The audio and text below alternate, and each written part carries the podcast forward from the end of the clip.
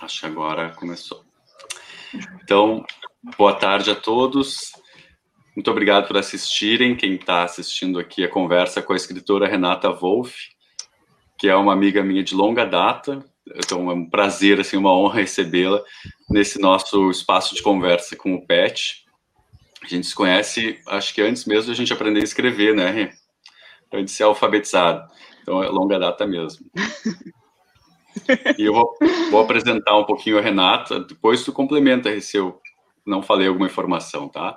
A Renata Wolff nasceu em 1980 em Porto Alegre, é formada em Direito pela URGS, servidora de Justiça do Trabalho. Ela participou das coletâneas 103 que contam, em 2006, e Outras Mulheres, em 2010, ambas organizadas pelo escritor Charles Kiefer. E seu livro de estreia, Fim de Festa, que hoje vai ser sorteado entre quem está aqui assistindo, foi finalista do Prêmio Jabuti em 2016 na categoria Melhor Livro de Contos. Muitos parabéns. Eu vim só apresentar a Renata, eu sou o professor Gabriel Otero, sou tutor do grupo PET Letras da URGS, e quem vai conduzir a conversa com a Renata hoje vai ser, serão as duas petianas, Amanda e a Natália. Então, vocês estão com, as palavras, com, a, com a palavra aí, gurias, e conversam bastante com a Renata, que acho que a gente tem bastante para aprender hoje com ela. Vou ficar no fundo aqui, depois a gente volta a conversar, certo? Boa conversa para todos obrigado, Rui, por participar dessa conversa. Eu que agradeço, o prazer e a honra são todos meus. Pessoal, boa tarde a todos. Uh, queria começar agradecendo a Renata por aceitar nosso convite de participar dessa entrevista. Uh, queria agradecer também ao Sor por apresentar ela e por todo mundo que está ajudando aqui a organizar. Uh, só fazendo uma pequena correção sobre o que foi dito, o sorteio do livro ele é estava rolando no Instagram, então não é para quem está assistindo, é para quem comentou na, na foto do sorteio e tal uh, e o resultado vai sair às seis e meia. Uh, Amanda, quer te apresentar antes de eu fazer a primeira pergunta? Pode ser. Obrigada, Nath. Então, uh, boa noite a todos que estão assistindo. Boa noite, Renata. Muito obrigada por ter aceitado o convite. A gente está muito feliz de poder te entrevistar. E, Nath, pode começar. Então, uh, como já foi dito logo na apresentação, sei que tu e o professor Etério se conhecem já de longa data. E como eu sei que a maioria do pessoal que está assistindo aqui são alunos do Instituto de Letras, uh, a gente ficou com uma pulguinha atrás da orelha e resolveu perguntar se tu tem alguma história interessante da infância que tu viveu com o nosso queridíssimo Gabriel Otero para compartilhar com a gente aqui. Uh, gente, muito boa tarde a todas e todos. Eu espero que tenham, que estejam me uh, vendo e escutando ok. Eu vou pedir desculpas antecipadamente. Eu acho que eu estou tendo algumas questões de conectividade aqui do meu lado, uh, mas enfim, tô tá dando para conversar, eu acho. E se acontecer qualquer coisa, enfim, se por acaso cair aqui, eu, eu retorno.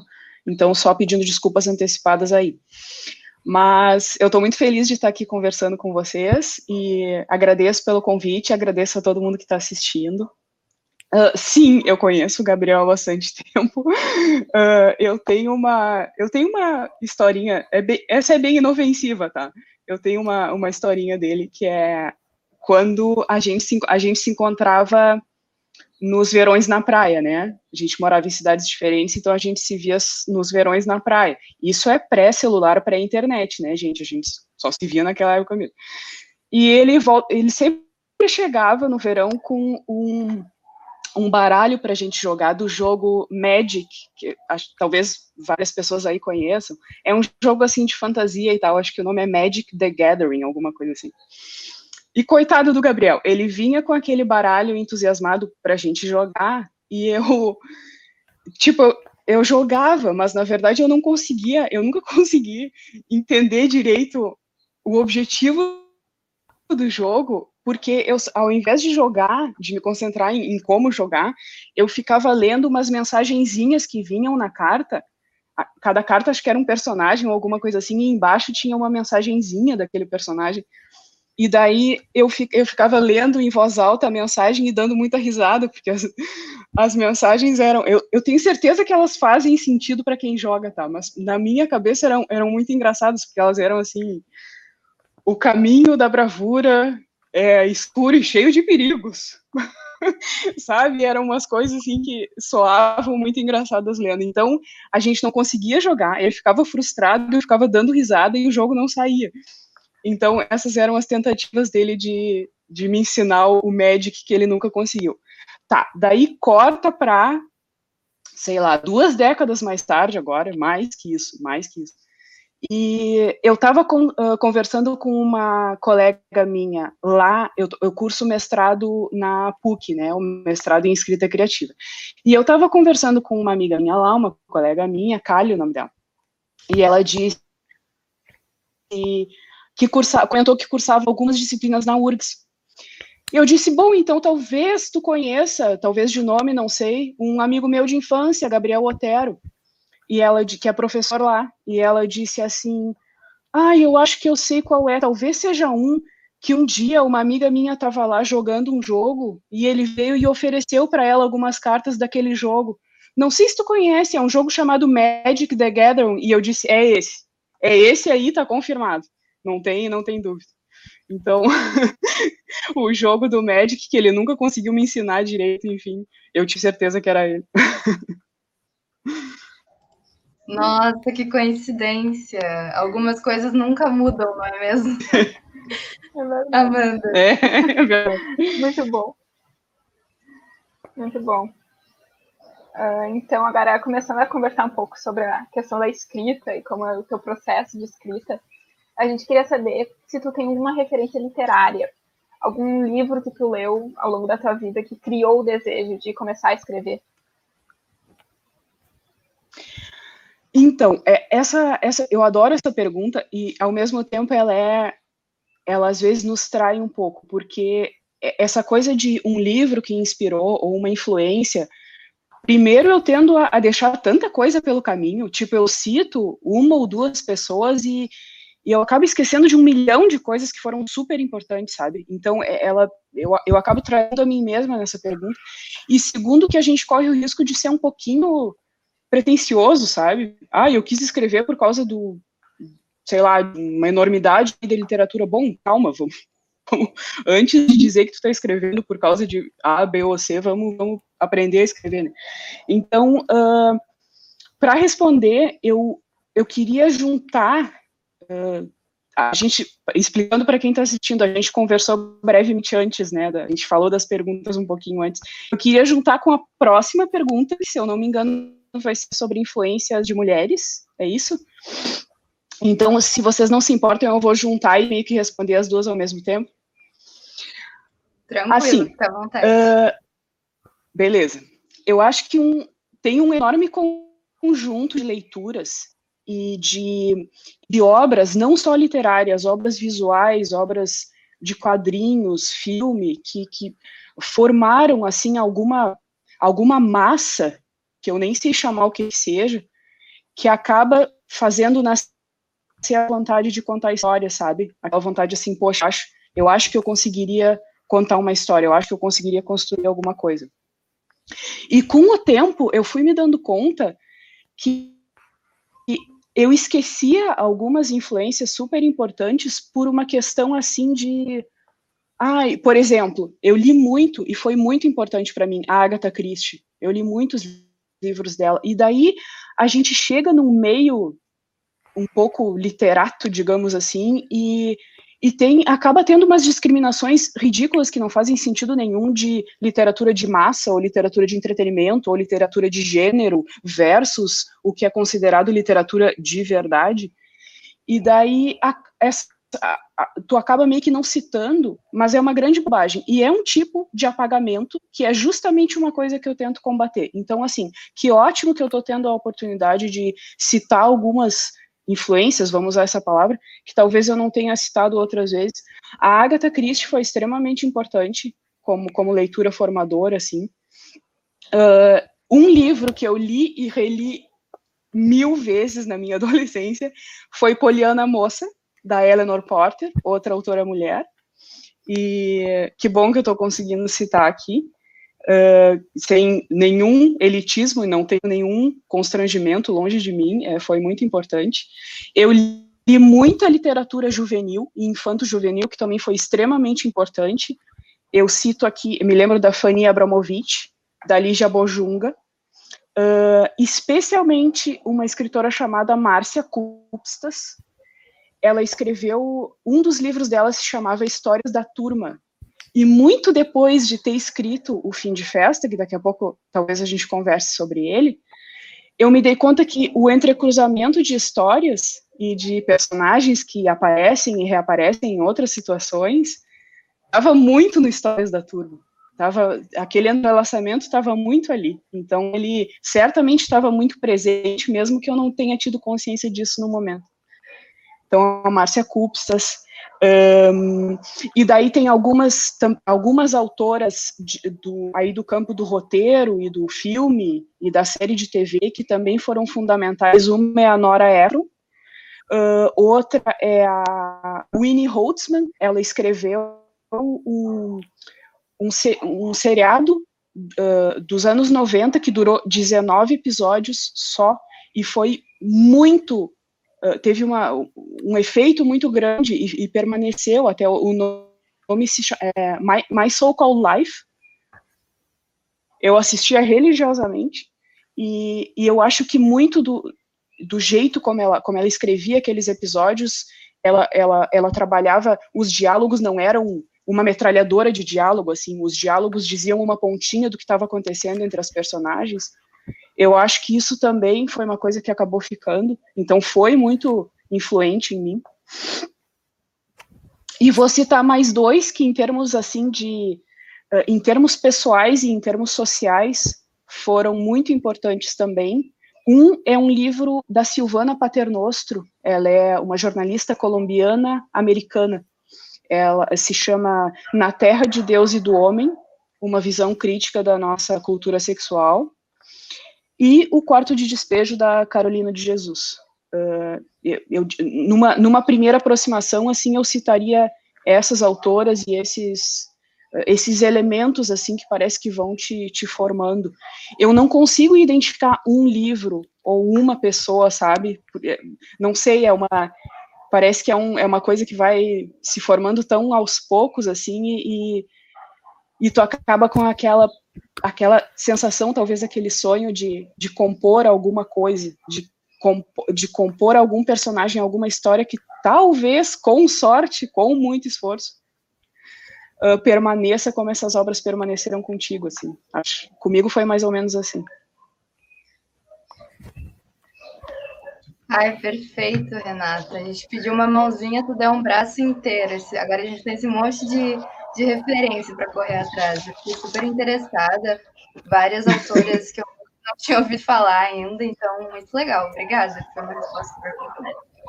Amanda, Amanda também está feliz ali, uh, Eu vou aproveitar essa tua ideia de juntar perguntas e vou também fazer um aglomerado sobre questão de processo criativo, porque isso é uma das primeiras coisas assim que vem na cabeça quando a gente pensa em estudantes de letras que estão em processo de formação. Muita gente acaba entrando para o curso até com o intuito de escrever.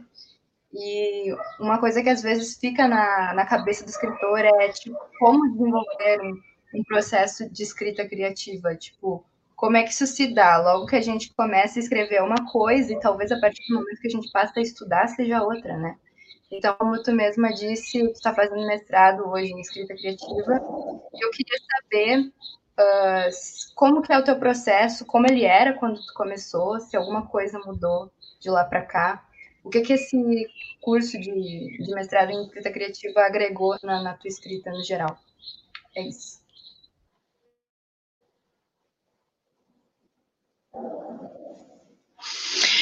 Bom, eu no, no, meu caso, assim, eu, o uso da palavra processo, que pressupõe uma coisa ordenadinha, organizada, talvez seja um pouco ambicioso. Uh, eu nem sei se dá para chamar de processo, porque ele é meio a minha criação é meio caótica, tá? E, e talvez a, o curso de escrita criativa seja também uma tentativa de, de estruturá-lo. Uh, enfim, eu não sei se eu tenho bem a resposta, mas talvez eu possa dividir inquietações aqui com vocês.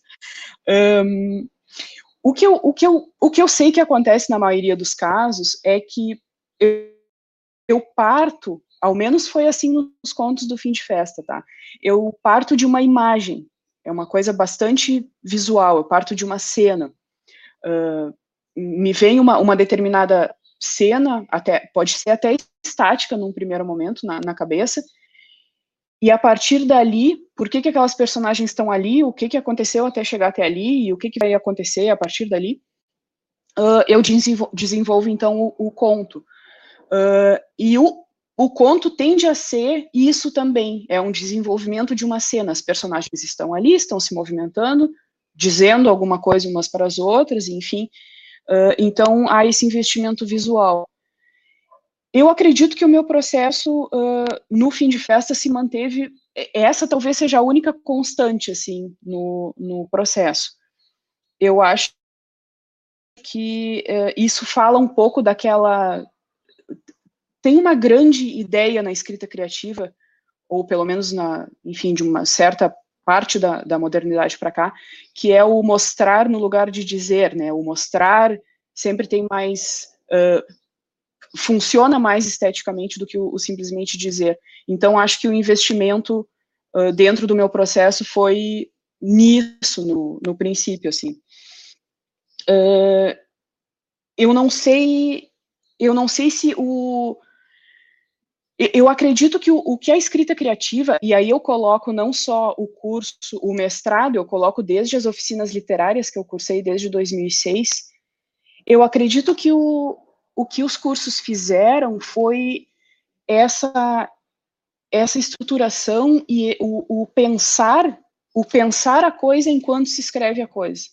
O, o, criar a coisa com já com uma cabeça de alguém que lê aquilo criticamente assim como também ele te dá os, as ferramentas para ler alguma coisa talvez de outra pessoa com a cabeça de escritora a cabeça de quem enxerga, digamos, as, os andaimes e as, as estruturas por trás daquilo. Então, eu acho que, uh, por exemplo, antes, antes de oficinas, antes de, de qualquer coisa, talvez a escrita, que, que eu tentava muito esporadicamente, eu nunca tive, assim, um grande projeto de escrita, mas as minhas tentativas de escrita até ali eram umas coisas, assim, extremamente intuitivas, era pegar e jogar no papel alguma coisa, geralmente uh, num tom confessional, aquela coisa de para resolver alguma coisa tua, enfim, não tinha não tinha nenhuma ambição estética, prática, nada disso.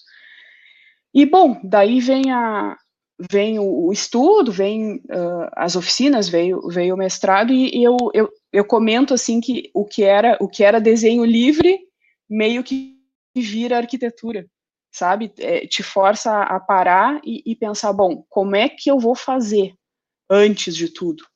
No caso do fim de festa, não teve, não teve uma estruturação antes da, da criação. Eu fui escrevendo e a estrutura meio que foi se revelando. Na obra que eu estou fazendo para o mestrado, porque o nosso mestrado é um, tem uma parte criativa, né? Tem uma obra ficcional criativa e uma parte teórica. Uh, então, a obra, a obra ficcional é uma narrativa longa, é um romance que eu estou escrevendo, e aí sim, aí ele foi. Aí eu não posso colocar a culpa, não tem a desculpinha da falta de planejamento, porque ele foi todo planejado, assim, ele. É, a gente, eu sentei antes e estruturei cena por cena. Primeira cena vai acontecer isso, segunda cena vai acontecer aquilo, enfim, e, e espero que elas vão conduzir a um final coerente ou que faça sentido. Mas, enfim, mesmo nessa pré-estruturação, também foi cena por cena. Então, vejam que a visualidade, a coisa do a coisa das personagens mostrarem as suas personalidades pelas suas ações permanece.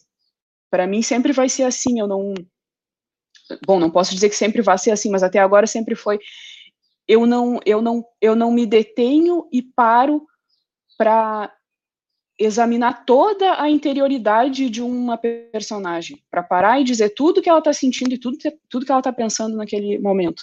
Eu, eu deixo isso, eu deixo que isso seja, seja induzido, que isso fique no subtexto, e que a leitora uh, veja isso ou sinta isso a partir dos deslocamentos da personagem, do que, que ela está fazendo, o que, que ela está dizendo, o que, que ela não está dizendo. Uh, enfim, então eu acho que essas duas coisas permanecem, é essa, esse investimento na ação externa como uh, sinal da ação interna e a visualidade, cena por cena, por cena por cena. Mas o, o curso te dá isso, ele te dá essas ferramentas de tu pensar antes, de tu estruturar antes, de tu tu, tu não tu não tem mais o direito, digamos, a comodidade de dizer que foi instintivo, que foi intuitivo. Não, não. Tu parou, planejou e, e pensou isso aqui. E tu sabe o porquê que das tuas escolhas. Tu fez escolhas conscientes, tu sabe por que tu fez. E, enfim, o resultado, claro, é variável, como, como tudo, né? Ainda mais na arte. Mas, enfim, as escolhas ficam absolutamente conscientes, assim. É, a, a, responsabilidade da, da autora meio que aumenta,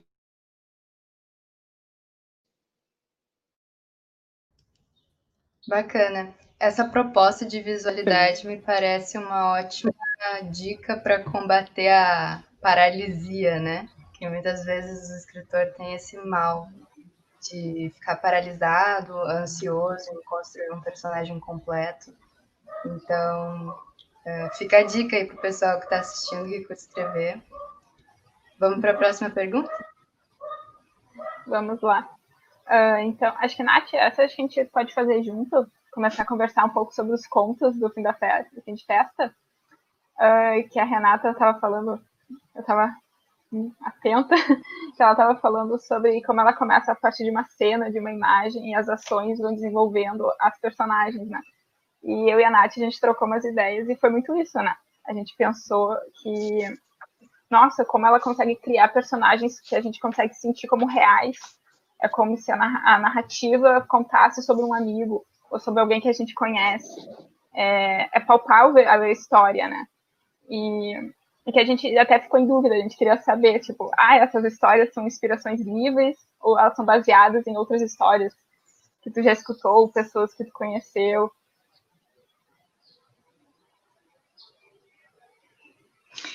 Um, olha, eu, eu acho que é um pouco de cada. Um, assim, a, a, aquelas histórias que estão no livro e as personagens que estão no livro, elas são rigorosamente fictícias, tá? É tudo rigorosamente ficção. Mas é claro que qualquer ficção, e, e, e o fim de festa, talvez especialmente, ela ela está formada de pedacinhos do real, assim. Tem, tem, tem pedaços de situações ali, pedaços de diálogos escutados, uh, um detalhe que eu posso ter visto, ter escutado e encaixei em alguma coisa de algum conto. Então, uh, e isso, claro, uma, uma ficção, por mais alegórica ou fantasiosa que ela, que ela seja, uh, no mínimo, dos mínimos, ela se baseia na experiência humana, que é uma experiência comum e coletiva. Então, eu, eu acho que a, as cores do real sempre vão tingir um pouco qualquer ficção. E então é isso. Eu acho, eu acho que as, as histórias e os personagens ali, talvez a imagem mais mais exata assim seja um mosaico ou um caleidoscópio, talvez, de, de pedacinhos do, do real, mas que, claro, uma vez ficcionalizados, acabam conformando uma coisa completamente diferente. Eu, eu acho que uma ficção, mesmo mesmo uma, uma ficção que se pretenda baseada muito de uma forma muito espelhada no real e mesmo uma ficcionalização de uma personagem histórica ou real ou mesmo a ficcionalização da personagem do, da autora como personagem a chamada autoficção né mesmo que a que a correspondência seja pretensamente uh, num grau muito elevado, a partir do momento em que aquilo se torna ficção, aquilo se descola completamente do real. É, é uma entidade completamente diferente do, do que nós temos aqui na, na realidade. Uh, então, eu diria isso, que é uma. necessariamente se torna uma abstração. E no fim de festa, certamente foi isso. Uh, embora tenha pedacinhos pelo caminho ali, ele é totalmente, totalmente ficção, totalmente inventado. A questão é que as, as invenções sempre carregam alguma coisa. Do, uma invenção não surge no vácuo, né? Ela não, a criação ficcional, artística, ela não surge no vácuo. Ela é informada da realidade. Então, eu, eu responderia assim. Obrigada. Mas eu fico, eu esqueci de dizer, eu esqueci de dizer, mas eu fico bem feliz que os, se as personagens tiveram essa qualidade de, de parecerem que existiam, de, de talvez convencerem que poderiam ter existido. Eu acho que esse é o, esse é o grande objetivo para mim, esse é o maior elogio que, que eu posso que eu posso receber, uh, que o livro pode receber. Então agradeço muito e fico bem contente mesmo, porque essa, esse, é o, esse foi o trabalho, assim, essa foi a tentativa de que elas ficassem coesas e construídas de forma que sentisse que poderiam ter existido, ou, ou podem existir. Uma coisa muito forte também nos contos, que eu acho que tem a ver com esse processo de visualidade, é... lendo assim os contos, eu, eu, consigo ver todas as cenas na minha cabeça com a maior facilidade, como se eu estivesse acessando uma informação assim no universo, não sei, como se eu estivesse assistindo um filme, sabe? Então eu acho que esse processo realmente funciona muito bem para os contos, até por serem curtos, né? Então essa coisa de escrever por cena funciona muito bem e além de tornar os personagens mais reais, também faz com que a gente consiga visualizar tudo com bastante facilidade. Mas, partindo para a próxima pergunta. Ai, uh, coisa boa. a gente. A gente sabe que tu contribuiu com um conto para o livro Antologia Fake Fiction Contos sobre um Brasil onde tudo pode ser verdade. Sim. Uh, um conto. o conto chamado Flashback. Inclusive, a gente tem. Ah, arrasou, isso aí. A gente tem um professor no Instituto de Letras que também escreveu um conto para esse livro, o Guto, uh, professor de literatura. Ah, sim, e... sim. Uhum. E a gente pensou, uh, ficamos pensando assim sobre a realidade brasileira que a gente vive hoje, uh, em todos os âmbitos, na política, economicamente, na, na área ambiental. A gente vive uma realidade bastante distópica. E fica essa pergunta: para ti, ela funciona como uma inspiração ou uma barreira na escrita? Tu se sente mais acuado ou mais inspirada a escrever por essa realidade?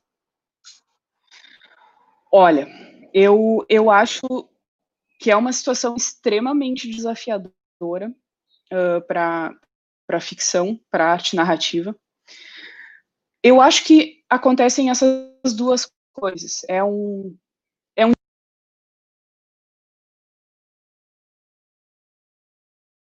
desafio.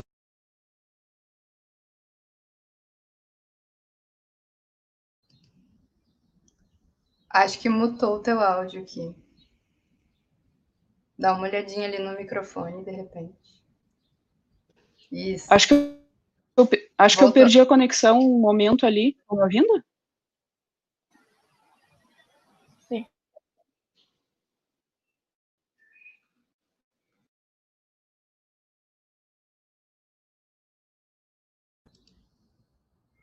Eu acho que a Renata tá tendo uns probleminhas de conexão. Renata, tá conseguindo nos escutar?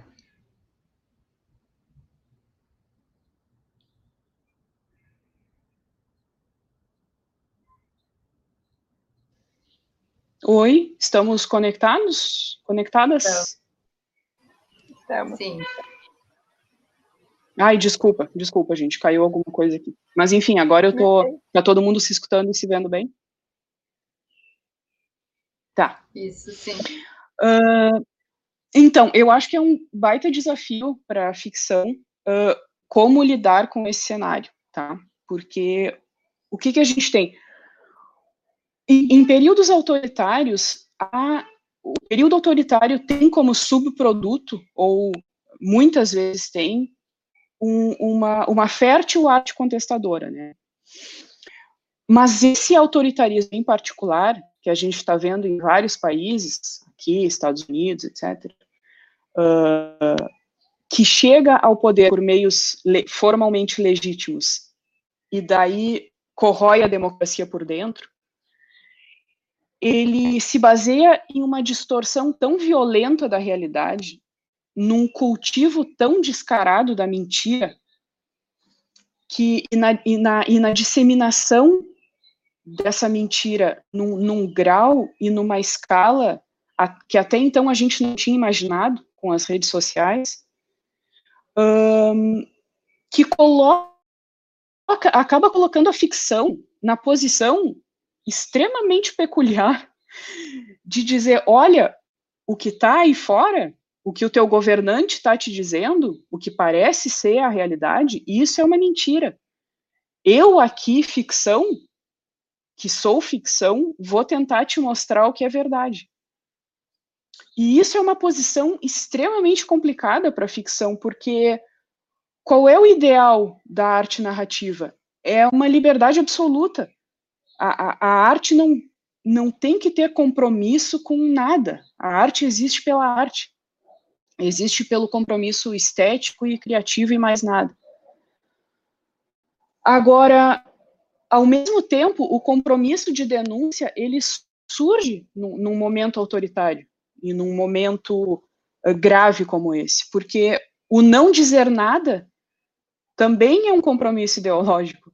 O omitir-se é, é, é estar a favor da opressão. Então, uh, é, eu, eu, acho que é um momento muito. Eu acho que a, ficção ainda está vendo como, como, como lidar com a destruição da barreira entre ficção e realidade, a destruição da barreira entre verdade e mentira. E eu não. E, e, e fica um, um pouco da pergunta assim, como é que a ficção vai competir com determinadas coisas? Por exemplo, o horror maior é o que está aí fora. O horror maior está vestindo a faixa presidencial. A ficção não vai, não sei se a ficção vai superar isso em horror. A paródia maior também é o que está aí na realidade. Eu, eu não sei se existe paródia maior do que a bancada evangélica, por exemplo, num país laico.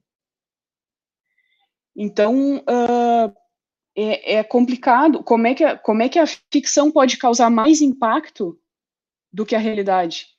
E, enfim, esse, a gente estava falando do fake fiction, né? A gente começou a falar fake fiction. No, o, o meu conto que está no fake fiction, ele se chama Flashback, uh, ele, é, ele é uma tentativa de abordar um pouco disso. Ele, ele faz um paralelo entre um relacionamento que vai descambando para um, mentira, para um, um gaslighting, e, e, um paralelo com o cenário político que vai se corroendo também e vai eu, eu, acredito que esses governos eles investem num gaslighting coletivo. Eles te vendem a mentira dizendo isso é a verdade se tu não concorda comigo tu é comunista ou tu é isso e aquilo enfim. E então foi um paralelo entre essas duas posturas num plano individual dentro de um relacionamento íntimo e num plano coletivo. E é um, eu diria, então eu diria que esse conto é, foi alguma, nem sei se tentativa, mas foi, foi qualquer coisa, qualquer migalha, no sentido de, uh, de comparar essa, essa mentira enorme, uh, coletiva, global, com, e disseminada, né, com a mentira e a deterioração dentro de um relacionamento íntimo. Mas é, é bem complicado, é um, é um momento muito, muito delicado. E, e eu acho que a questão é que a gente está vivendo esse momento e ainda a gente ainda não sabe onde é que isso vai chegar, onde é que essa essa essa destruição de qualquer ética no discurso uh, a gente não não sabe onde é que isso vai chegar porque a gente ainda não sabe tudo do que que as redes sociais são capazes eu acho que a gente ainda está, a gente ainda vai ver, infelizmente, assim, eu acho que a situação ainda vai talvez se aproximar de uma situação ainda mais limítrofe antes de começar a melhorar, sabe? Eu, enfim, eu tenho um pouco de receio em relação a isso.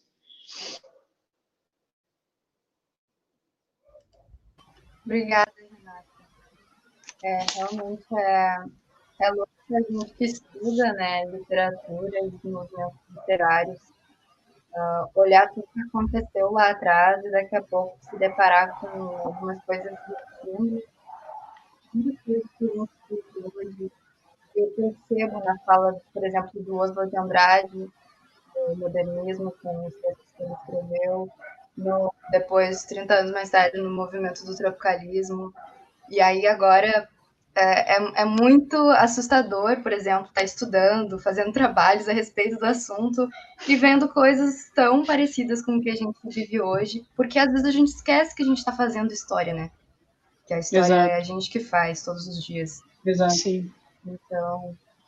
É, eu, eu não me lembro. Excelente tua resposta. Eu, eu não, eu, eu não me falar. lembro eu não me lembro de um. Eu nasci em 80, né? Como o Gabriel mencionou aí. Uh, então eu peguei Brasil se redemocratizando.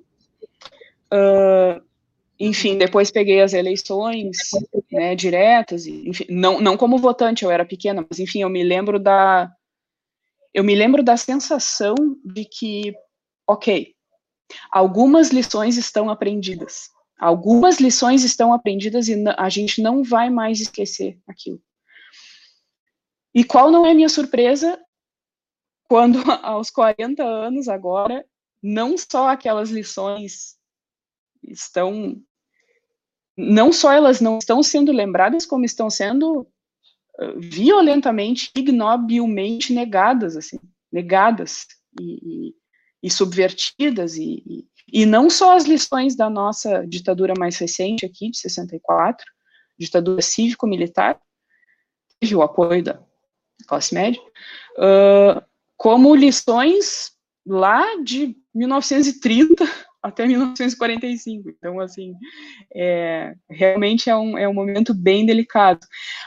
Mas, ao mesmo tempo em que a gente está falando disso, que eu estou dividindo esses receios meus aqui com vocês, eu acho importante dizer que não, não fazer terra arrasada, assim, né? Eu acho que tem sinais de que as coisas talvez estejam mudando, talvez estejam se invertendo, estejam sendo questionadas, e eu acho que esses, eu tenho esperança que esses ventos bons aí, que surgiram já em alguns países da América Latina, teve agora o resultado das eleições lá nos Estados Unidos, uh, talvez essa, essa maré esteja começando a, a ter alguma mudança aí. Vale lembrar também, né, que a arte tem um papel importante nessa mudança, e nós, enquanto seres humanos mesmo, porque às vezes a gente fica nessa coisa, né, de fulano tem que fazer isso, fulano tem que fazer isso. Mas eu acho que realmente a gente tem que só tomar consciência de onde a gente está, qual a nossa história e cada um fazer o que dá para fazer, né? Mas, pessoal, dando um break aqui nas perguntas, Exato. vou informar o vence a vencedora do sorteio que vai ganhar um livro autografado da Renata fim de festa. Uh, aqui não temos o nome, mas temos o arroba do Instagram, né? Porque esses são os nossos tempos modernos. arroba underline Raika. R-A-Y-C-A. A gente vai entrar em contato depois. Parabéns, Raika. E vamos estar entrando em contato aí para passar as informações certinho de como tu faz para receber o livro depois, tá? Parabéns mais uma vez. Que inveja. Parabéns, obrigada a todo mundo que participou lá. Muito bom. Então, uh, pegando um pouco esse tema, né, então um pouco agradável de se comentar, que é sobre a realidade brasileira, a gente pode usar o projeto da Svetlana como exemplo. A gente vai divulgar um pouquinho o nosso projeto que a gente tem no PET, que é o, como eu disse, o projeto Svetlana, que é como, como é ser mulher no Brasil que a gente se inspirou na Svetlana Alexievich, que trabalha com a história oral. Ela entrevista pessoas que viveram em períodos conturbados da história mundial. No caso dela, ela se foca mais na União Soviética e que são vozes esquecidas que ela traz. Ela, ela permite que vozes ocultas sejam escutadas. Basicamente é isso. E, e como sabemos, a história tende a apagar as vozes negros, LGBTs, mulheres. E no PET nós tivemos essa ideia de criar um projeto que desse voz às mulheres brasileiras. E como guia, a gente tem a pergunta como é ser mulher no Brasil. Então a gente adaptou para ti, Renata, perguntando como é ser mulher na indústria editorial no Brasil. Bom, gente, de, uh, deixa eu começar dizendo, uh, como tu mencionou aí, né, Amanda, os, os atravessamentos e as questões interseccionais da, da, das discriminações, um, deixa eu primeiro reconhecer meu profundo privilégio nesse cenário todo, porque uh, eu sou eu sou uma pessoa branca de classe média, cisnormativa, então e eu tive acesso a oficinas literárias, eu, eu tive acesso à publicação e agora eu estou cursando lá na PUC a escrita criativa, então e, e veja o, o fim de festa que foi a minha primeira inserção aí na, na, na, na publicação e no, no que se chama de mercado, ele teve uma recepção muito bonita muito positiva. Então, um, eu, eu, eu, quero começar destacando isso, que eu reconheço meu lugar de, de privilégio. Agora, uh, também sou, é, é, fato, também sou uma mulher que escreve, né? Então, nesse, nessa minha condição, é claro que acontece, isso, isso acarreta algumas coisas, por exemplo, acarreta que tu é, tu é lida e tu é encaixada em uma, imediatamente na largada, tu é encaixada em uma literatura feminina, né? Tu, tu é um nicho. Uh, eu estava lendo recentemente o, a Rosa Monteiro, com quem tive o prazer de conversar agora na Feira do Livro Virtual de Porto Alegre, e num dos livros dela, acredito que seja Louca da Casa, uh, ela fala isso, que um, um homem escrevendo sobre um homem é literatura universal humana. Uma mulher escrevendo sobre uma mulher é literatura feminina. Então, uh, com todos os problemas que a palavra feminina carrega. Então, assim, é, esses marcadores já te são atribuídos no, no início. Tu já não vai ser lida, digamos, no mesmo, no mesmo patamar, na mesma prateleira do que uh, um, um, homem escrevendo sobre, sobre homens. Um, uh, Para falar especificamente da questão LGBTQIA+, um, eu, eu seguido vejo o fim de festa ser não, nem sei qual é a palavra, mas eu vejo ele ser classificado, se é que a gente vai usar essa palavra, assim, literatura LGBTQIA. E essa, deixa eu deixar bem claro, essa é uma bandeira, é uma classificação que é um orgulho para mim. Isso eu recebo com maior orgulho.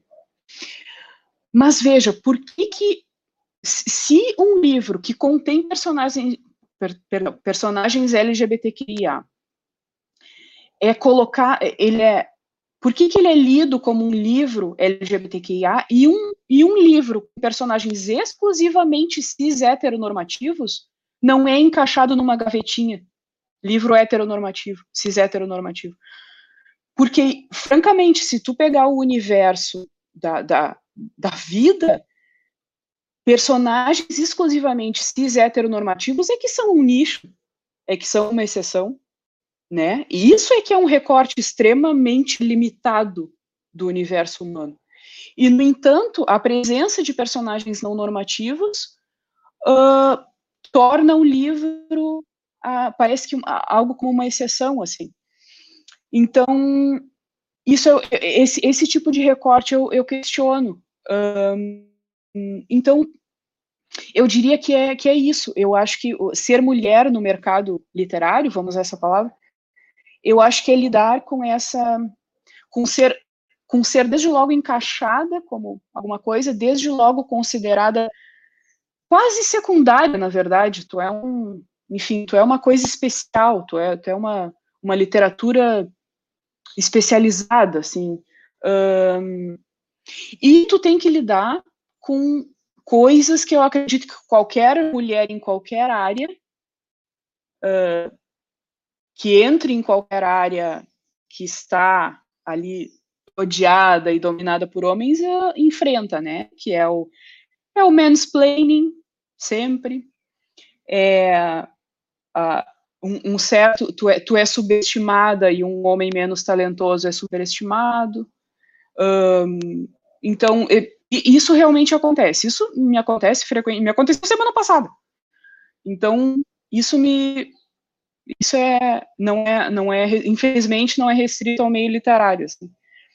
e, mas assim eu quero deixar claro que eu quero reforçar que eu sou uma pessoa privilegiada vários recortes de privilégio e eu quero também dizer que essa caminhada ela é absolutamente necessária por mais que por mais que tenha essas questões ela ela é necessária e cada uma de nós que caminha abre um pouco mais o caminho. A gente está caminhando num caminho que foi aberto por outras, né?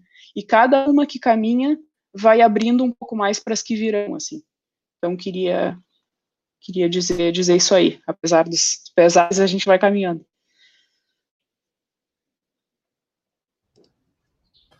Obrigada. A gente ri, mas não é para rir, né? É para chorar, mas tudo bem. É, é um nervoso. É que a gente se identifica, sabe? Daí sai aquela risada, mas, mas é pra chorar mesmo. Amanda quer falar uma coisa sobre isso?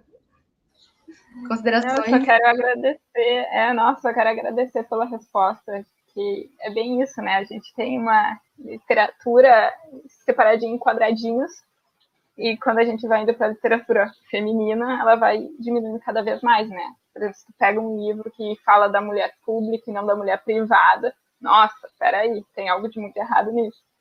Então, eu agradeço, Renato, por teus livros e que continue trabalhando assim, que a escrita é necessária para todas as mulheres. Nossa, é eu que agradeço. Que isso, gente, eu que agradeço. Uh, a gente também queria te pedir uma recomendação de um livro que te ajudou, talvez no teu processo de escrita criativa, ou enfim, na, mais, mais uma daquelas perguntas, né, que talvez você sinta dificuldade de eleger um livro só, mas sinta-se à vontade também para trazer quantas referências quiser, a gente vai amar. A gente aceita o top 10. Ah, gente, eu para essa pergunta eu até selecionei um que eu até já acabei de mencionar ele agora há pouco aqui, que é A Louca da Casa, da Rosa Monteiro. Uh, além de ser um livro incrível sobre criação e sobre criatividade, e isso para qualquer arte, não só para narrativa, uh, ele também trata de, da questão do apagamento de mulheres, do silenciamento de mulheres, Uh, até vou aproveitar e vou citar o outro dela, da mesma autora. Se chama A Ridícula Ideia de Nunca Mais Te Ver. Esse livro também aborda criatividade e vai mais fundo na questão do apagamento e do silenciamento de mulheres, uh, partindo da história da doutora Marie Curie, e ele, ele, vai muito fundo nesse, nesse tema, assim, e eu acho... Então eu citaria esses dois, uh, A Louca da Casa e A Ridícula Ideia de Nunca Mais Te Ver, os dois da Rosa Monteiro, uma escritora sensacional. Acho, acho que são duas boas, dois bons lugares assim para para essas questões. Muito obrigada. Muito bom.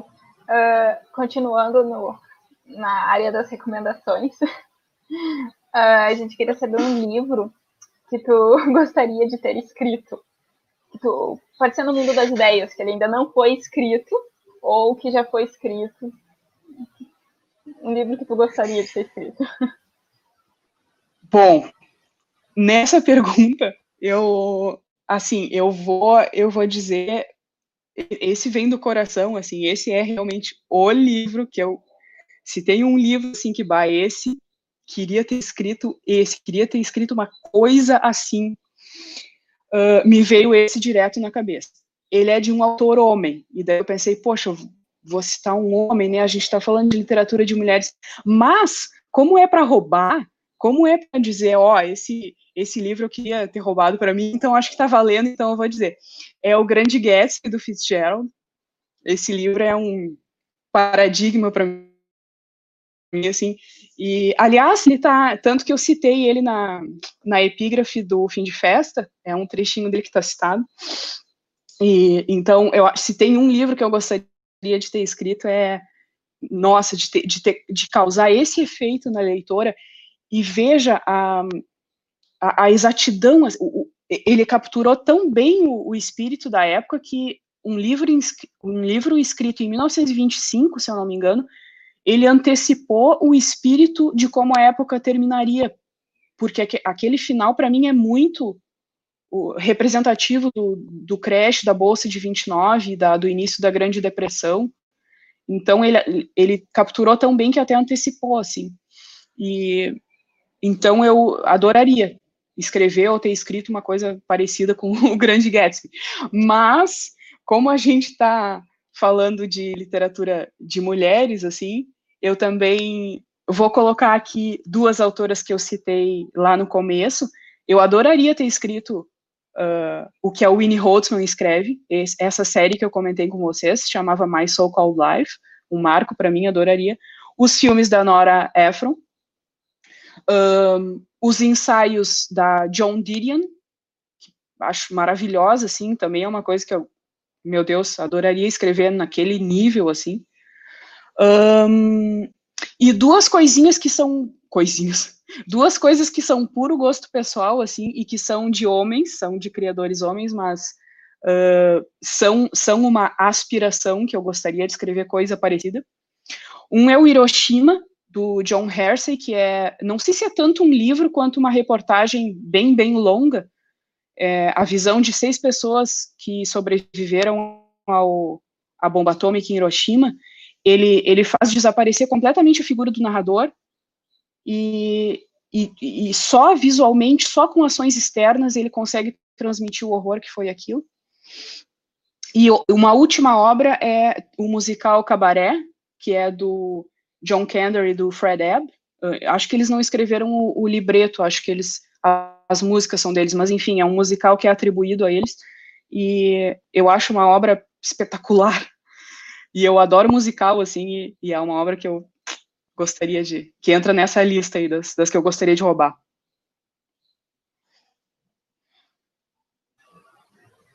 Amei. Eu sou apaixonada pelo Grande Gatsby. Mas realmente, é muito bom. Amei as dicas. Nath? Ai, arrasou mesmo. Já, é. já tô fazendo uma lista mental, depois ela vai sair correndo anotar Sim. tudo.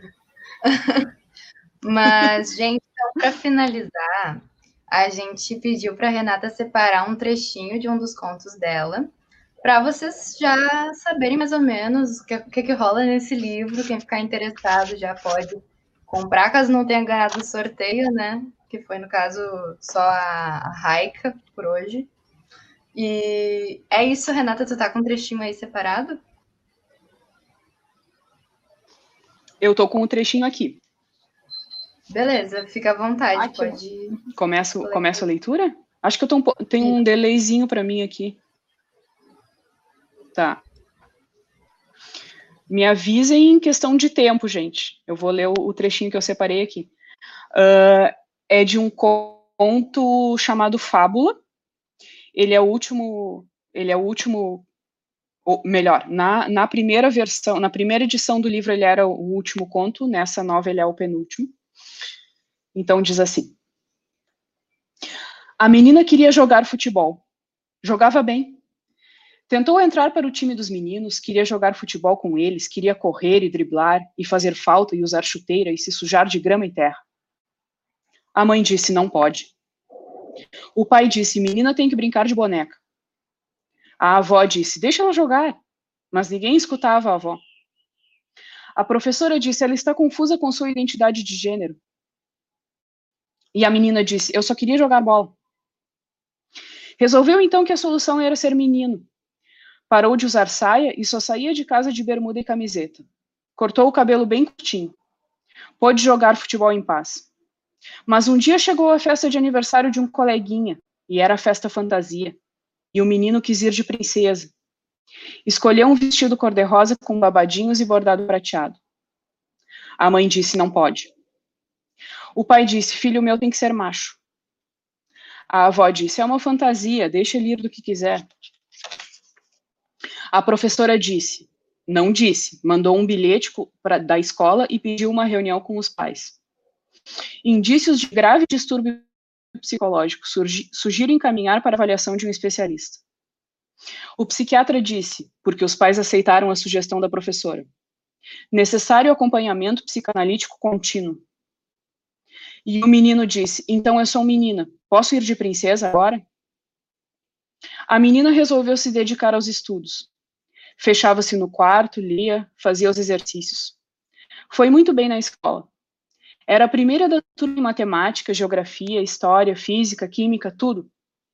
Tirava notas melhores do que todo mundo, inclusive os coleguinhas meninos, que passavam bilhetinhos com caricaturas dela. A mãe disse: Mas também precisa se arrumar, sair um pouco. O pai disse: Não vai conseguir namorado nunca. Homem não gosta de mulher mais inteligente do que ele. A avó disse: Deixa a menina estudar. Coitada da avó. A professora disse: desempenho excelente, habilidades sociais nem tanto. O psiquiatra disse: Eu também não gosto quando o paciente é mais inteligente do que eu. Isso, na verdade, ele não disse, mas sentiu. E o valor da sessão vai ter um reajuste no mês que vem. Isso ele disse mesmo. E a menina disse: Quem sabe eu tento ser bonita. Comprou roupas novas, aprendeu a se maquiar, ajeitou os cabelos e fez as unhas.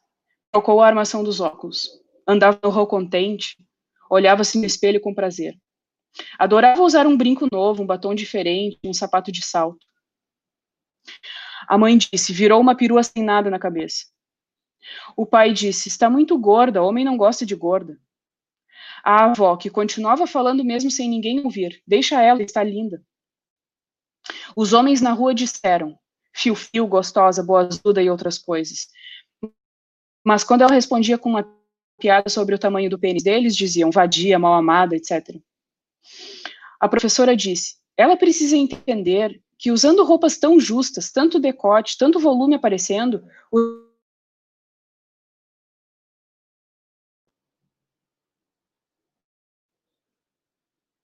Acho, acho, que, acho que cortou. Deu uma cortadinha. Deu uma. É, rapidinho. Tava, tava Deu uma cortadinha. Decote, eu vou terminar. Então. Isso, decote. Eu vou terminar rapidinho, são só mais dois parágrafos, vou terminar rapidinho. Uh, tanto decote, tanto volume aparecendo, os meninos pobrezinhos não conseguem se concentrar nas aulas, precisa se dar o respeito. A avó apareceu de novo para acrescentar: bota a viseira de cavalo nos pobrezinhos e deixa a menina em paz. E de novo ninguém escutou. O psiquiatra disse: autoimagem distorcida. Ele se masturbou pensando nela uma noite, mas isso ele não disse, só anotou no bloquinho possível contra-transferência em curso. É esse o trechinho que eu tinha separado, gente, do conto fábula do fim de festa. Obrigada. Foi ótimo. É muito legal sempre, né, a gente ouvir os trechos na voz da, da autora ou do autor. E agradeço muito por tu ter separado esse trecho. Eu já tinha escutado esse conto porque ele tem no YouTube, né, uma versão dramática. Isso, ele tem. E, gente, quem puder, assista, porque tem ele inteiro e é maravilhoso, muito bom. É muito Ai, bom. Muito né? obrigada. É a realidade da mulher, não é? Esse, é, esse é um conto que está esse é um conto que está pertinho do coração, assim. Esse é um dos contos que realmente estão, tão, claro, todos eles uh, não tem muito como hierarquizar, né? Mas esse saiu de um lugar bem, bem próximo aqui do, do peito. Sim, uh, quando eu ouvi esse conto, que acho que foi semana passada, poxa, agora é um momento que a gente está vivendo tanta coisa, né? Assim, tantas coisas que já aconteciam antes que agora estão sendo reveladas para nós. Uh, que as minorias sofrem no geral, mas também uh, as mulheres. E a gente teve recentemente esse caso da Mariana também, que me aperta o meu coração uhum. profundamente. E esse conto, uh, ele tem partes que fala sobre, sobre estupro e tal, então é um conto que me, me tocou muito, assim, realmente. E fala muito também sobre a força da mulher, né? que é uma coisa incrível que a gente não sabe de onde é que a gente tira força para fazer algumas coisas. Mas foi lindo, é, é, é empoderador assim, a gente ler um conto assim e colocar no lugar do tipo, a nossa história é importante, sabe? Ela, ela merece ser contada. E parabéns! Exato! Ai, obrigada! Obrigada. Eu acho, eu acho que essa, essa é a questão. É o, é, é, é, a questão é resgatar as nossas histórias. As nossas histórias são nossas. Nós é que dizemos o que, que aconteceu com a gente e o que, que não aconteceu, sabe? A Mari Ferreira que sabe, é quem sabe o que aconteceu com ela. É ela que diz. O juiz pode dizer o que bem entender, comentaristas de internet podem dizer o que bem entender. O que aconteceu com ela, porque ela disse que aconteceu com ela.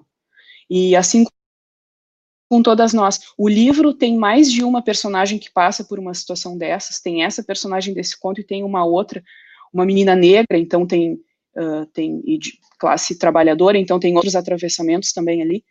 E, enfim, é, essas narrativas, elas são, acho, é fundamental a gente, a gente resgatar as nossas narrativas.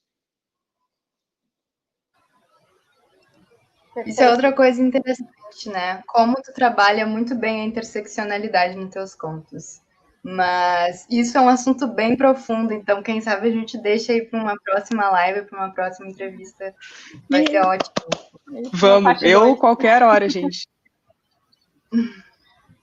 então eu, é eu... isso, eu acho. Por favor, eu, eu adorei. Eu não sei se a gente já está se encaminhando para o final, mas ah, eu, eu só queria, eu não queria deixar de me despedir sem agradecer profundamente a vocês, Amanda, Natália, as nossas tradutoras sensacionais, uh, ao Gabriel, que formalizou ali o convite, e a todo mundo que assistiu, todo mundo que participou lá no, no Instagram também. E eu estou muito feliz e agradeço muito a vocês. Amei mesmo. E parabéns pela, pela iniciativa de todo o projeto, o PET, o projeto Svetlana, e eu fico muito feliz em participar. Legal, Gurias. Então, vou fazer o um encerramento aqui. Obrigado, Amanda. Obrigado, Nath. A condução foi ótima. Comentei aqui no backstage, Renata, que valeu muito a pena a tua vinda. Só de ver o olhinho das duas brilhando, assim, quando tu falava, já foi recompensador para mim poder ter feito intermediação de te chamar, assim, para elas conduzirem essa conversa muito boa contigo. Uma pena que a gente não pode receber lá no Campus do Vale, né, te dar um abraço e tudo, conversar contigo pessoalmente, mas com certeza a gente vai te convidar mais uma vez. Espero que lá no Campus do Vale, daí, para a gente fazer uma conversa ao vivo. Obrigado, intérpretes. Obrigado, Gurias. Obrigado, Renata. Quer deixar uma última palavra para nós? Beleza.